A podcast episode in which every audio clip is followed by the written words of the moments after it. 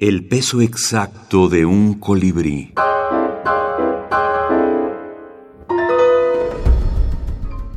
Minificción colombiana contemporánea.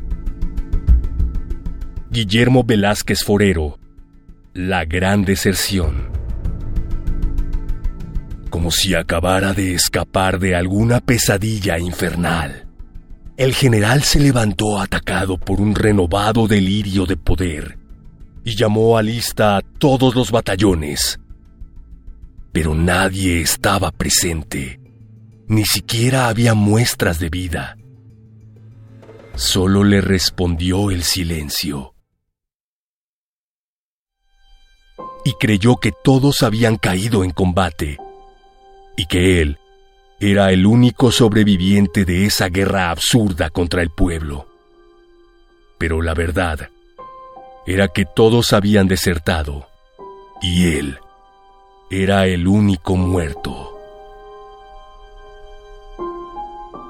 tomado de Plesiosaurio, primera revista de ficción breve peruana. Número 12, diciembre 2020.